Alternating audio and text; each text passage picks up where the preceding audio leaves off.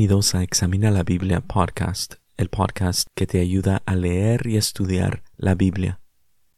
Con el nuevo año empecé un nuevo libro de la Biblia, el libro de Jonás, un libro pequeño sobre la gran misericordia de Dios. El texto de este episodio se encuentra en Jonás capítulo 3. Voy a leer de la versión Nueva Biblia de las Américas y dice así Jonás capítulo 3. La palabra del Señor vino por segunda vez a Jonás. Levántate, ve a Nínive, la gran ciudad, y proclama en ella el mensaje que yo te diré. Y Jonás se levantó y fue a Nínive conforme a la palabra del Señor. Nínive era una ciudad muy grande, de un recorrido de tres días. Entonces Jonás comenzó a recorrer la ciudad camino de un día, y proclamaba Dentro de cuarenta días Nínive será arrasada. Entonces los habitantes de Nínive creyeron en Dios y proclamaron ayuno y se vistieron de cilicio desde el mayor hasta el menor de ellos. Cuando llegó la noticia al rey de Nínive, se levantó de su trono, se despojó de su manto, se cubrió de cilicio y se sentó sobre ceniza, y mandó proclamar y anunciar en Nínive, por decreto del rey de sus grandes, ni hombre ni animal, ni buey ni oveja prueben cosa alguna, no dejen que pasten o beban agua. Cúbranse de silicio hombres y animales, y clamen a Dios con fuerza, y vuélvase cada uno de su mal camino y de la violencia que hay en sus manos. Quién sabe, quizás Dios se vuelva, se arrepienta y aparte el ardor de su ira y no perezcamos. Cuando Dios vio sus acciones, que se habían apartado de su mal camino, entonces Dios se arrepintió del mal que había dicho que les haría y no lo hizo. La historia de Jonás se usa como referencia para ilustrar que Dios es el Dios de segundas oportunidades. Y esto es porque a este punto de la historia vemos que el principio del capítulo 3 es bastante similar al principio del capítulo 1. La palabra del Señor había venido a Jonás, y en el capítulo 1 vimos que Jonás desobedeció esa palabra. En el capítulo 2 vimos de que Jonás se arrepiente y por lo tanto Dios envía al gran pez a que lo vomitara a tierra seca. Y aquí, en el capítulo 3, vemos que la palabra del Señor vino a Jonás por segunda vez, dice el texto. Y también nos dice que Jonás se levantó y se fue a Nínive conforme a la palabra del Señor. Ahora, lo que he notado es de que cuando se usa la historia de Jonás para ilustrar estas segundas oportunidades, el enfoque está en la persona, o sea que el mensaje de Jonás se vuelve más bien un mensaje de positivismo, en donde se le anima a la persona a no darse por vencido, a que siga adelante en búsqueda de su sueño, en búsqueda de su mejor vida y de su felicidad. Pero es claro de que esto no es lo que está pasando en el texto, y lo podemos notar si hemos puesto atención en el capítulo 1, el capítulo 2, el capítulo 3 y también lo que sabemos que viene en el capítulo 4. Y esto es que la gran idea del libro de Jonás, de la historia de Jonás, no es la felicidad de Jonás, porque como veremos al final de esta historia de Jonás, en el capítulo 4, notaremos que la historia termina en una manera muy abrupta, así de repente, y la historia en sí no concluye, no tiene el típico final feliz. Entonces la gran idea del libro es la gran misericordia de Dios el perdón de Dios, el amor de Dios, el carácter de Dios, que se compadece de los seres humanos a pesar de sus fallas, a pesar de su maldad, a pesar de su pecado. Entonces, con esto en mente, podemos empezar a examinar Jonás capítulo 3. He dividido el capítulo en las siguientes tres partes. Número 1, la obediencia de Jonás.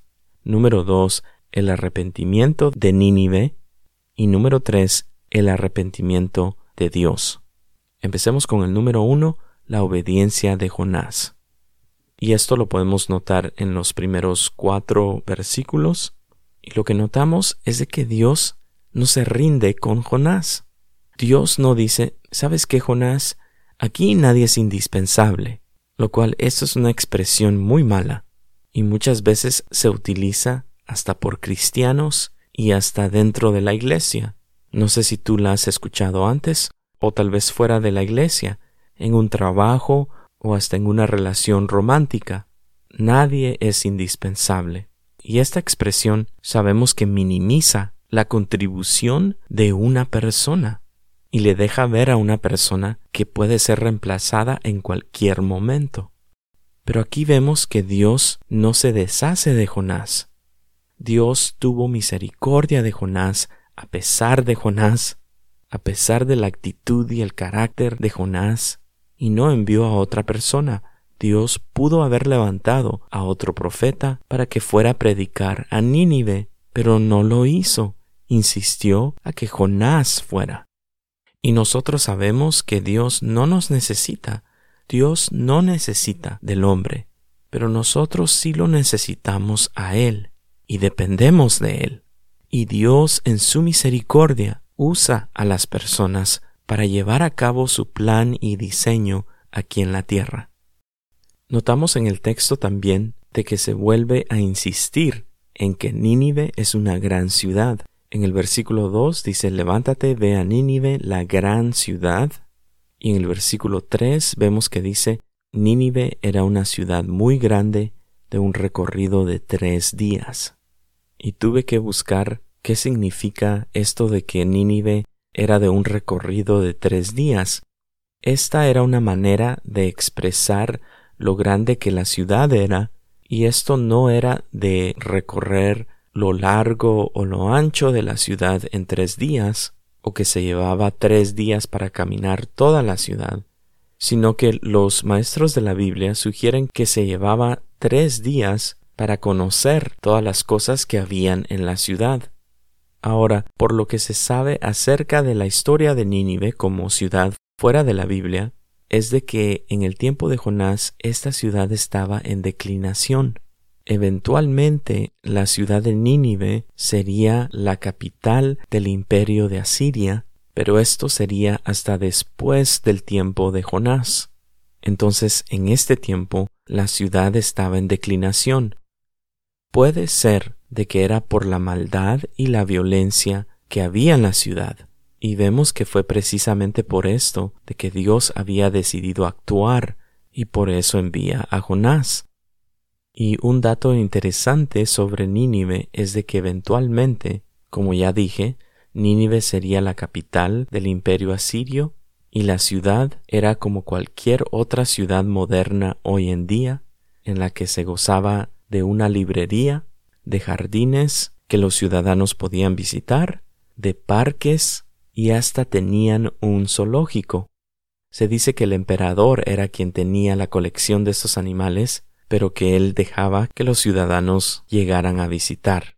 Y se cree que este fue el primero de los zoológicos que existió en una ciudad. Siguiendo con el texto, vemos entonces que Jonás va a Nínive y les predica a los ninivitas. Y es bien interesante notar el mensaje de Jonás porque es muy breve. El texto solo dice Dentro de cuarenta días Nínive será arrasada. Y esa palabra arrasada significa que dentro de cuarenta días Dios iba a destruir totalmente a Nínive. Los maestros de la Biblia creen que no fue solo este el mensaje de Jonás, o sea que tuvo que haber dicho más cosas, pero el texto resume lo que Jonás estaba diciendo en este breve mensaje, en esta breve predicación. Sigamos adelante entonces con el número 2, el arrepentimiento de Nínive. Esto lo vemos en los versículos 5 al 9 y algo impresionante sucede que hasta donde se sabe, Jonás les dice a los ninivitas que dentro de cuarenta días esta ciudad sería completamente destruida. ¿Y cuál fue la reacción de los habitantes de Nínive? El texto nos dice que ellos creyeron en Dios y proclamaron ayuno y se vistieron de silicio desde el mayor hasta el menor. vemos entonces que no solamente creyeron en Dios los habitantes de Nínive, pero al creer también fueron más allá y demostraron un arrepentimiento al proclamar un ayuno y al vestirse de silicio.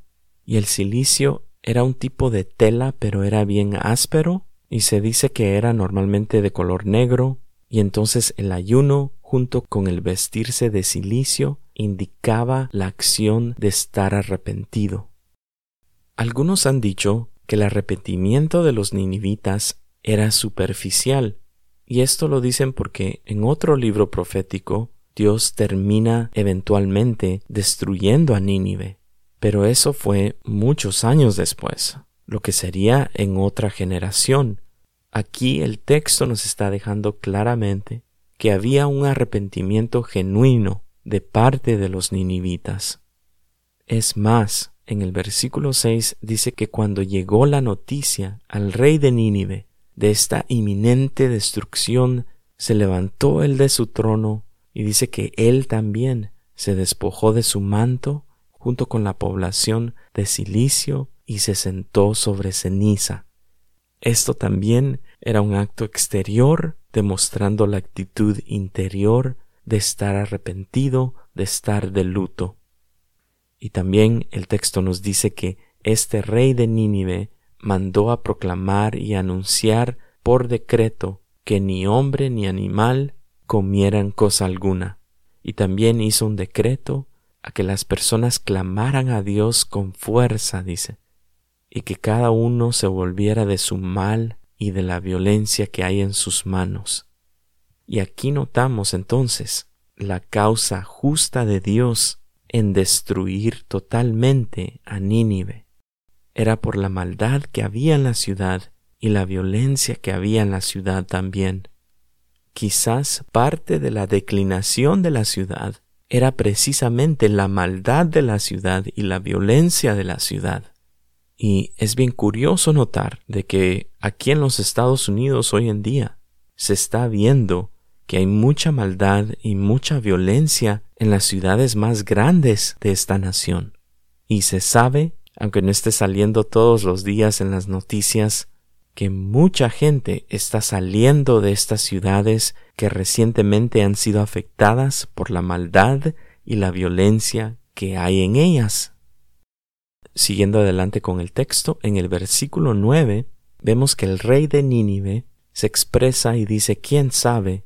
Quizás Dios se vuelva, se arrepienta y aparte el ardor de su ira y no perezcamos. Los habitantes de Nínive por la predicación de Jonás, sabían entonces que Dios iba a destruir completamente esta ciudad por la maldad de ellos. Pero ellos se arrepienten y dejaron las cosas en las manos de Dios. Y aquí cabe notar la actitud de los ninivitas. Llegó la palabra de Dios diciéndoles que Dios iba a destruirlos. ¿Y qué hicieron los ninivitas? Se arrepintieron Empezaron a ayunar, se vistieron de silicio, el líder de ellos se sentó sobre ceniza, tomaron acción y se volvieron a Dios inmediatamente. Esto nos hace recordar también a los marineros en el capítulo 1, cuando se enteraron de que el Dios del cielo, el que había creado el mar y la tierra, era el que les había enviado la gran tormenta, la reacción de ellos fue de temerle a Dios. Y eventualmente cuando Jonás es echado al mar, la tormenta inmediatamente se calma y esa demostración del gran poder de Dios hizo que los marineros se convirtieran y creyeran en Dios también.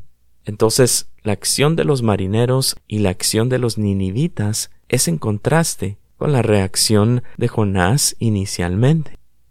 La palabra de Dios había venido a Jonás y Jonás desobedece pero aquí vemos a Dios actuar lo que se miraba que era en contra de los marineros, en contra de los ninivitas, y la reacción de ellos es de creer en Dios, de arrepentirse y de volverse a Él y de entregar sus vidas en las manos de Él. Es verdaderamente un gran contraste. Continuemos adelante con el número tres, el arrepentimiento de Dios. El capítulo 3 termina en el versículo 10 diciendo, Cuando Dios vio sus acciones, o sea, las acciones de los ninivitas, que se habían apartado de su mal camino, entonces Dios se arrepintió del mal que había dicho que les haría, y no lo hizo. Qué importante es saber esto, que si Dios hubiera destruido a la ciudad de Nínive, hubiera estado él justificado en haberlo hecho. Delante de Dios, lo que se merecía esta gran ciudad de Nínive era su destrucción total. Esto era lo que ellos merecían. Pero aquí vemos que cuando Dios vio sus acciones, que sí se habían apartado de su mal camino, Dios se arrepiente y no los destruye. Aquí podemos notar el carácter de Dios él es un Dios justo que no va a dejar sin castigar al culpable, pero Él también es un Dios misericordioso, que no quiere que nadie se pierda, que nadie llegue a una destrucción total. Vemos aquí nuevamente que Dios abre un camino en donde no lo había y les da otra oportunidad a los ninivitas. ¿Para qué? Para que los ninivitas nuevamente hicieran lo que ellos querían? Por supuesto que no. Era para que ellos vivieran conforme a lo que Dios manda. De igual manera nosotros hoy en día tenemos que saber que Dios es un Dios justo, pero que también es un Dios misericordioso, y que Él ha enviado a su Hijo Jesús para que todo aquel que en Él crea no se pierda, mas tenga vida eterna. Y por eso es que hoy en día nosotros podemos confiar en Dios porque Él sigue siendo el mismo. Es justo porque toda maldad tiene que ser castigada y por eso Cristo Jesús murió en nuestro lugar y por nuestros pecados y en este acto Dios también demostró su gran misericordia, en que hoy en día tú y yo podemos conocer personalmente a este Dios y en Cristo Jesús así lo es. Gracias por escuchar y hasta el próximo episodio.